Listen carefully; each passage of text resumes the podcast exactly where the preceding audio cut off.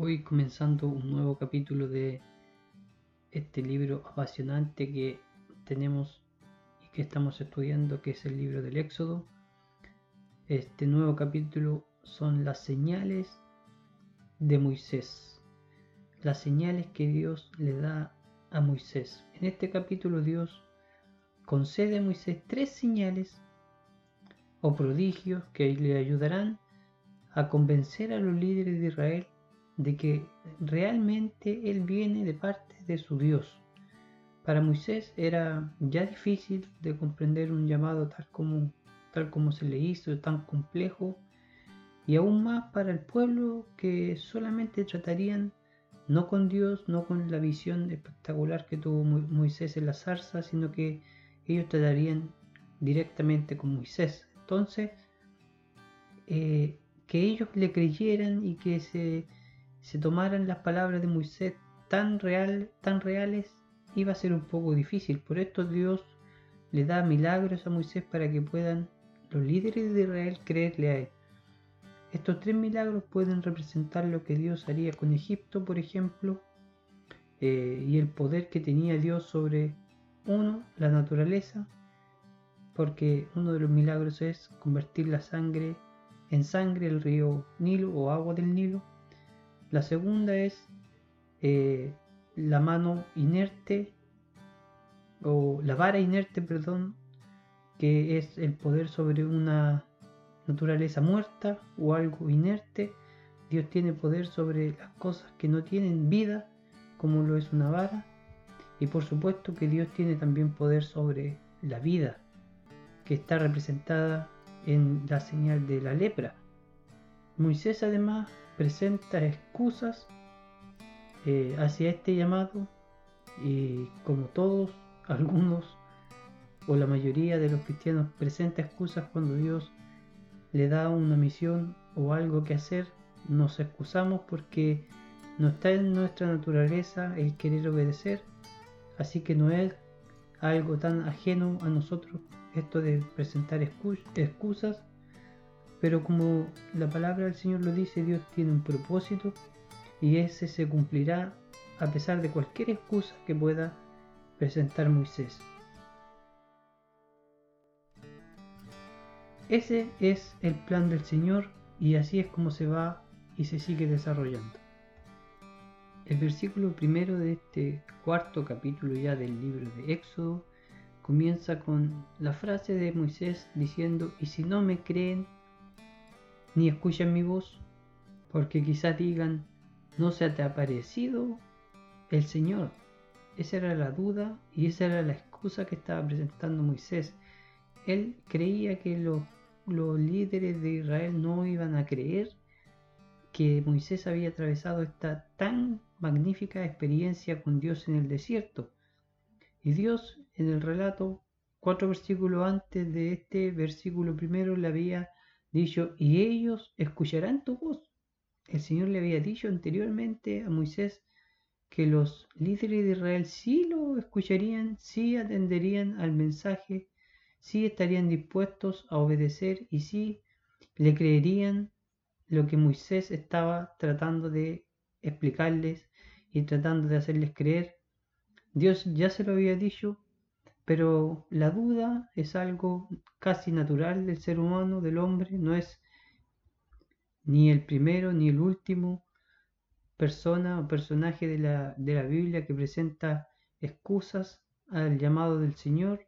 Lo vemos en diferentes eh, ocasiones, no es ni, siquiera ni siquiera de los eh, líderes que se reconocen de la Biblia el primero que presenta y que tiene dudas ante lo que Dios le ha dicho, lo vemos por ejemplo en Abraham, cuando se le promete un hijo en, sus viajes, eh, dice que su esposa se ríe porque no le creyó al ángel del Señor. Hubo una, una, risa, por lo tanto, al hijo que se le estaba prometiendo a Abraham se le puso por nombre Isaac, que significa risa. También vemos el caso de Zacarías, cuando se le promete un hijo eminente, quedó mudo. Tal era su incredulidad y su asombro que él queda mudo y solo el momento en que el hijo nace, él pierde esta, eh, esta mudez y vuelve a hablar. Los discípulos, ¿qué me dicen de los discípulos que también en reiteradas ocasiones eh, les cuesta creer, les cuesta asimilar lo que Dios había hecho? Una de esas ocasiones fue cuando Jesús resucitó y llegan las mujeres a darle la noticia a los discípulos que estaban reunidos. Ellos no lo creyeron y les dice la palabra de Dios que a ellos les parecía locura. Era tanto su incredulidad, era tanta su incredulidad que les pareció locura lo que las mujeres le acababan de contar. Y en otras ocasiones también otros discípulos, como es el caso más conocido o el más eh, creíble y que nosotros tenemos en la mente es el de Tomás, que dice que él tuvo que poner su dedo en la llaga del Señor para poder creer lo que Dios le estaba mandando. Entonces no es, no es algo tan ajeno a la Biblia lo que Moisés estaba presentando, la duda que había en el corazón de Moisés.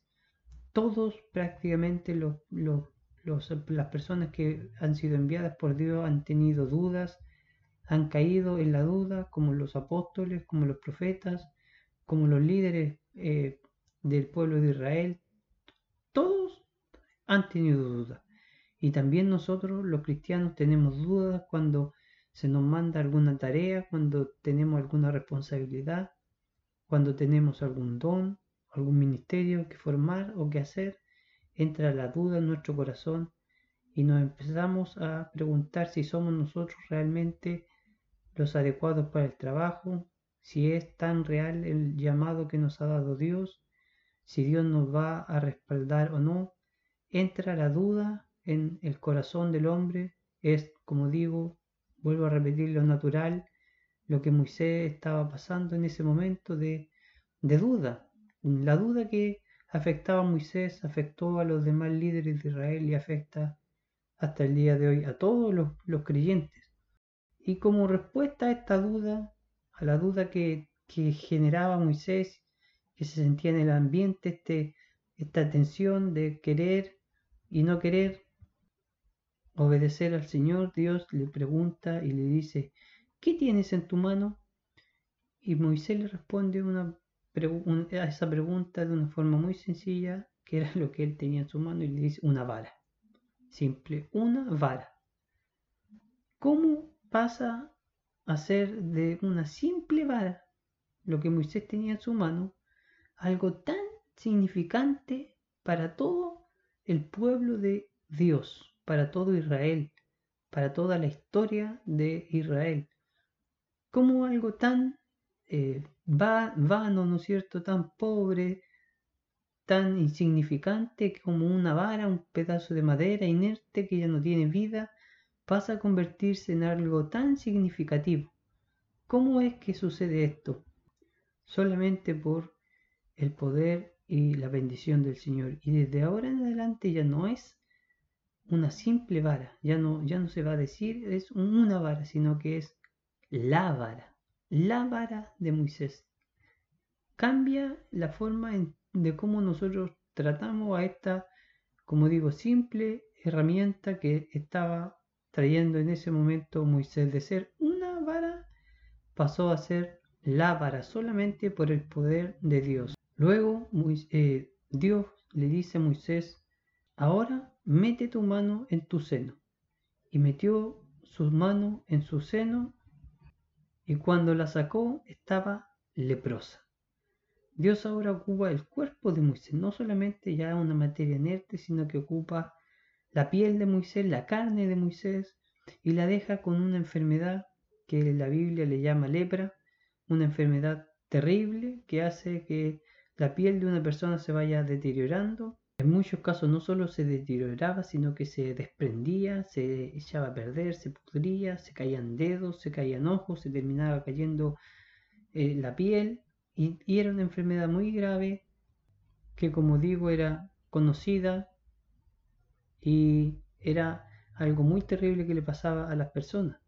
Eh, se fue desde un, de repente, esta enfermedad eh, azotando la piel de Moisés. No, ocurrió como ocurre la lepra generalmente, que afecta de a poco, son días y días y días que se va deteriorando la piel.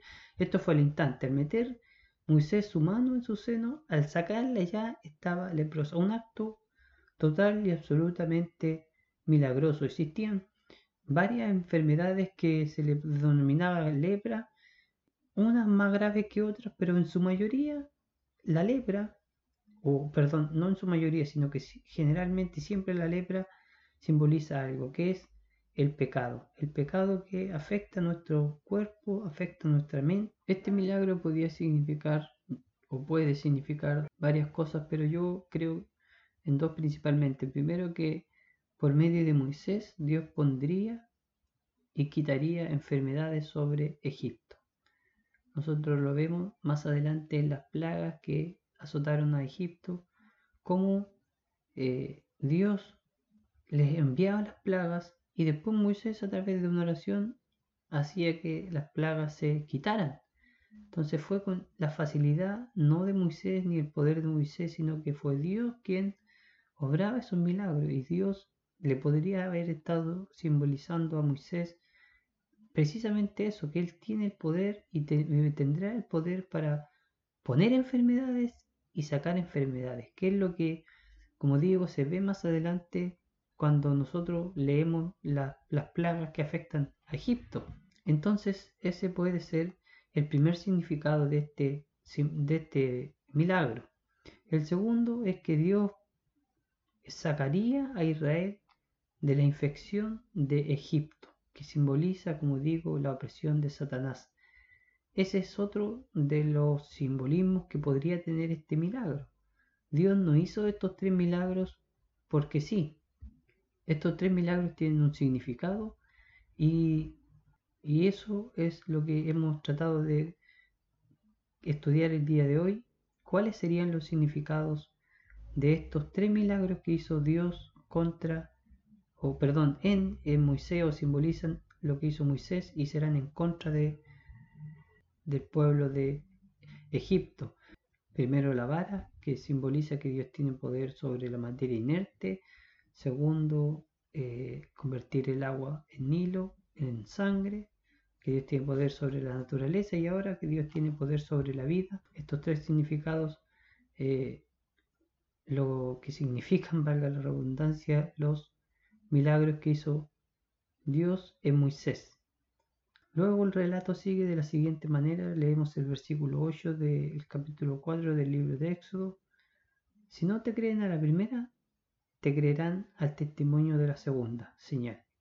Y si todavía no te creen a estos dos, sacarás agua del Nilo y la derramarás sobre agua seca y el agua se convertirá en sangre. Dios, como digo, es un Dios Primero, paciente, porque sabía que el pueblo de Israel podía tener esta incredulidad al igual como Moisés la tenía, por lo tanto le envía tres milagros a Moisés para que le demostrara realmente que él estaba siendo enviado por el Señor.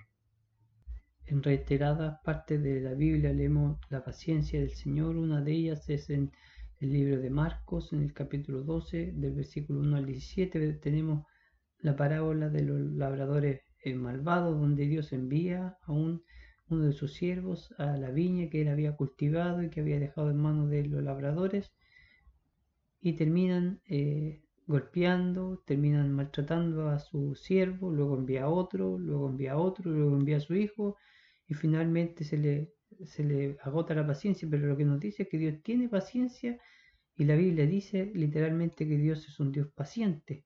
Entonces Dios conocía el corazón de Israel, sabía que era eh, un corazón de incredulidad, que no, como más adelante también lo vemos, termina eh, rechazando a Dios, termina colmando a Moisés por su, por su propia incredulidad. El agua del nido, como digo, eh, convertida en sangre, ya había mostrado Dios su poder en los otros milagros ahora Dios muestra el poder en la naturaleza, eh, con la vida o la carne de Moisés, ahora también con el río Nilo. Dios tiene el poder sobre todos estos aspectos del ser humano, de la naturaleza y de la materia inerte. Dios tiene poder para transformar cualquier cosa en lo que Él estime conveniente. En este caso, como se nos ha mostrado, Dios le da estos poderes a Moisés, estos milagros para que sean ocupados para que el pueblo de Israel pueda creerle a Moisés. Ese es el, ese es el primal, primordial eh, significado y propósito de estos, estos milagros que Dios le da a Moisés. A nosotros también Dios nos ha mostrado de infinitas maneras milagros que él hace para mostrarnos cómo es su poder, para mostrarnos cuál es su amor, para mostrarnos su misericordia, para mostrarnos las cosas que Él puede hacer para eh, el, señorío de Él. Y nosotros muchas veces no queremos creerlas, no queremos verlas, somos personas incrédulas y damos la media vuelta, giramos la cabeza con tal de no ver lo que Dios ha hecho y, ha, y nos ha estado mostrando a través de diferentes milagros. Hay muchos hermanos y hermanas de distintas congregaciones que literalmente no creen en los milagros, pero no es porque no, no crean con el corazón, sino que sus mentes están cerradas para lo que Dios realmente nos ha mostrado a lo largo de, como digo, la naturaleza, que ya es un milagro tremendo, esto de el universo, el agua, la lluvia, cómo gira todo, como es un engranaje espectacular, eso es un milagro de, Dios y que nosotros lo podemos ver y lo podemos disfrutar, el milagro de la vida, como un bebé se gesta dentro de una madre, ese es otro milagro que también nosotros podemos observar y podemos así seguir observando dentro de la naturaleza y de la vida de cualquier persona diferentes milagros que nos hacen ver a Dios, creer en Dios y saber que Dios existe. Para eso eh, fueron estos milagros para hacer creer al pueblo de Israel de que Moisés había sido enviado por Dios. Hoy en día también, como digo, existen diferentes milagros que nos ayudan y que nos muestran la naturaleza y el poder de Dios. Está en nosotros solamente el creer a esto que Dios nos muestra, como digo, a través de distintas maneras. El versículo 16 perdón, el versículo 10 de este pasaje del capítulo 4 dice, por favor, Señor. Esta fue ya una frase muy sorprendente para mí de Moisés. Y esta no es ni la primera ni la última objeción que iba a hacer Moisés acerca del llamado que el Señor estaba haciendo. Primero dice, ¿quién soy yo? Dándole a, a entender a Dios que él no era la persona adecuada para el llamado. Y ya vimos cómo Dios responde a esa pregunta diciéndole, realmente nosotros no somos nadie, sino que es Dios el que nos envía y el que debe tener el poder para poder hacer las cosas que queremos hacer. No es quien seamos nosotros, sino quien es Dios que está con nosotros. Después se pregunta, el, el mismo Moisés hace la siguiente, la siguiente objeción y dice, si ellos me preguntan, ¿quién te envió? Esa es otra excusa que está poniendo Moisés sobre la mesa. Después le dice, si no me creen, siguen las excusas, como digo, muchas de ellas, la mayoría son sumamente comprensibles para nosotros porque también somos personas que ponemos excusas a Dios cuando se nos manda a hacer algo.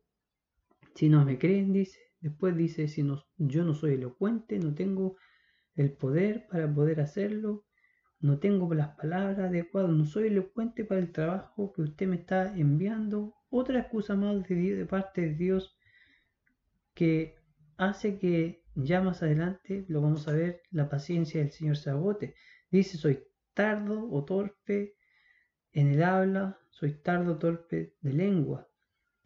Entonces Moisés se llenó, se llenó y se llenó de excusas para no obedecer el llamado del Señor, para no obedecer el trabajo al que se le estaba enviando por varias razones, como digo, porque la naturaleza del ser humano está la incredulidad y también porque Moisés entendía el llamado al que se le estaba haciendo. Él entendía que su llamado era algo sobrenatural, especial, que va a ser difícil de cumplir, que iba a tener que volver a Egipto, de donde él había huido, había estado huyendo, como digo, durante 40 años estuvo en el desierto y tendrá que retomar, volver a esos lugares que quizás no le traen buenos recuerdos, tendrá que volver a enfrentar al pueblo de Israel, tendrá que volver a enfrentar al, faraón, al pueblo de Egipto, y para él tiene, y de seguro era un, choque eh, mental, sentimental, eh, porque no, él sabía lo que él, él, eh, se iba a enfrentar, seguramente no se imaginó todos los milagros que Dios iba a hacer, las plagas que Dios iba a mandar, pero sí entendía la amplitud de su llamado. Por eso él estaba presentando tantas y tantas variadas excusas. ¿No soy yo acaso el que hace al hombre mudo o sordo? le responde el Señor en este versículo. Claro que es Dios el que da la elocuencia, la sabiduría, la inteligencia a los seres humanos, él hace que las personas nazcan con estas capacidades o no nazcan con estas capacidades. Él hace y permite que, que, nazcan personas sordas perdón, o mudas. Él permite que salgan personas, nazcan personas ciegas, con problemas físicos, con problemas mentales. Él lo permite. Y si Él quisiera de un milagro solucionar la vida de esa persona, también lo haría. Eso es lo que Dios le está diciendo a Moisés. Yo soy el que hizo a, a las personas elocuentes o no. Si va a haber alguien elocuente, porque yo lo he creado elocuente. No es que yo necesite a un Moisés que sea elocuente, porque yo puedo hacer de ti una persona elocuente. Y le dice, por lo tanto, ve y yo estaré con tu boca y te enseñaré lo que has de hablar. Ve y yo estaré con tu boca. O sea, no importa que tú no seas elocuente, no importa cuáles sean tus problemas físicos, cuáles sean tus debilidades o cuáles sean tus puntos débiles, yo estaré contigo, yo te diré qué hablar, yo te enseñaré lo que debes decir, solamente tú obedéceme, solamente tú preocúpate de de, lo que yo te estoy mandando, no te preocupes por tus defectos, porque yo estaré contigo. Eso también, por supuesto, nos dice Dios a cada uno de los cristianos, que nos debemos preocupar por cuáles sean nuestros problemas, cuáles sean nuestras situaciones en las que vivimos, las situaciones que enfrentamos, los defectos que tengamos, las limitaciones que tengamos. Dios nos dice, tú no te preocupes de eso, preocúpate de obedecer el llamado que yo estoy haciendo contigo. Eso es lo que Dios quiere de cualquier cristiano y de cualquier mujer, hombre, que esté dispuesto a obedecer al Señor en lo que Dios le está mandando hacer. Y Moisés, como digo, presentó muchas excusas antes de que por fin, más adelante, como veremos, más que aceptar de buena gana, al parecer, tuvo que hacerlo porque Dios ya se lo estaba mandando de una manera más directa y más fuerte. Es más, no se hizo tal cual como Dios le había estipulado que fuera él el que eh, fuera con Faraón y hablara contra Faraón, sino que, sino que terminó siendo su hermano Aarón. Y ya para colmar la paciencia del Señor, el versículo 13, Moisés le dice a Dios, te ruego, Señor, envía el mensaje por medio de quien tú quieras. En otras palabras, está diciendo, no me envíes. No me envíes a mí, te lo pido por favor. Hay más personas, hay otros seres humanos, hay otras personas capacitadas. Por favor, no quiero ser yo quien haga esto. Envía a otras personas. ¿Qué diferencia hay, por ejemplo, en el llamado o en, o en la forma en que Moisés está respondiendo al mandato del Señor? Como, el ejemplo que da Isaías, donde él dice, heme aquí, envíame a mí con una disposición tremenda a obedecer el llamado del Señor que había hecho de quién irá por nosotros. Ahora Moisés, como digo, está presentando una última excusa antes de que Dios le diga tal cual, tal cual como se van a hacer las cosas.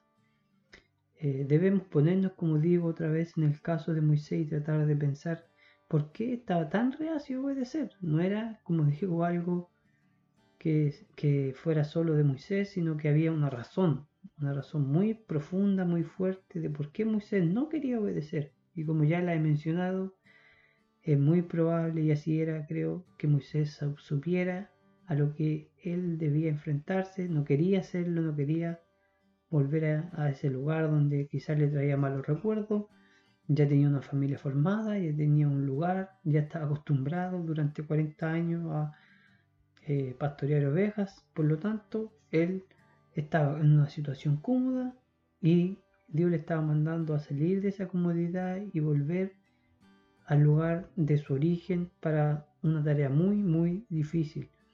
Entonces, como digo, él no quería obedecer, pero al final terminó obedecer. Y vemos también estos ejemplos dentro de la Biblia de personas que no han querido obedecer al Señor y al final lo han tenido que hacer, como el caso de Jonás. El mejor ejemplo creo que es el de Jonás, donde se le envía a predicar a Nínive y él tan porfiadamente toma un barco en una dirección absolutamente contraria a Nínive y al final, como conocemos la historia, lo termina eh, arrojando al mar del barco porque se estaba una tempestad tremenda levantando sobre ellos, se lo traga un pez y al final se termina haciendo lo que Dios le había enviado a hacer a Jonás. Por, por, porque Dios es soberano y usó a Jonás podría haber usado cualquier otro a cualquier otro mensajero que estuviera más dispuesto a obedecer. Pero Dios quería usar a Jonás y lo terminó usando porque los planes del Señor son de esa manera. Nosotros no podemos cuestionar cómo Dios hace las cosas. Él las hace perfectas y ocupa a las personas correctas. Y ocupó a Moisés porque Moisés tenía características que Dios le iba a dar también a él y no a otras personas. En el caso de Jonás también Dios ocupa a Jonás por una razón, no, no, no solamente porque un capricho de Dios usar a Jonás, sino porque hay un plan detrás de todo eso. Dios es perfecto y no tiene caprichos en usar a ciertas personas, sino que Dios usa a las personas porque tiene un plan no solo para esas personas, sino que tiene un plan global en donde esas personas juegan un rol importante. También vemos a Gedeón, que tampoco quiso obedecer al Señor y así nosotros vemos dentro de la Biblia diferentes personas que no han querido obedecer al Señor, pero que luego de que Dios trate con ellas terminan obedeciendo. Y dice, por último, el versículo 14, que se encendió la ira del Señor contra Moisés. Eh, no hay que provocar a Dios.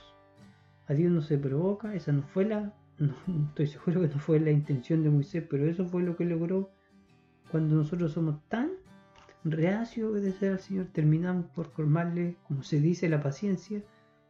Eh, por eso Dios al final termina enviando a Aarón hablar con Faraón y a Moisés simplemente estar en un punto eh, más alto, pero no sabríamos lo que podría haber sido si Moisés hubiera obedecido, cómo hubiese sido la historia quizás hubiese sido diferente. Lo que sí tenemos en cuenta de que Dios termina enojándose con Moisés por la porfía de él y termina usando al hermano de Moisés como portavoz de la palabra del Señor. Ahora observamos, como digo, una frase sorprendente, llena de fuego, por decirlo de alguna manera. Dios le, dice a Moisés que el hermano le saldría a recibir con alegría, con gozo, eh, yo, dice que él, él, estará con su boca y le enseñaré lo que han de hacer o lo que han de decir frente a Faraón y frente al pueblo del Señor. Eh, él te servirá, dice, como boca. Y la frase extraordinaria que creo que hay que rescatar es que tú serás para él como Dios. Qué tremendo es lo que le dice Dios a Moisés. Primero, entre ustedes también le dice, habrá una relación asimétrica. Aunque sean hermanos, habrá una relación asimétrica. Tú tendrás mayor autoridad. Tú me representarás. Tú tendrás más responsabilidad. Tú desde ahora estarás a cargo. Yo te envío y tú serás para Aarón como Dios, así también como para el pueblo de Israel.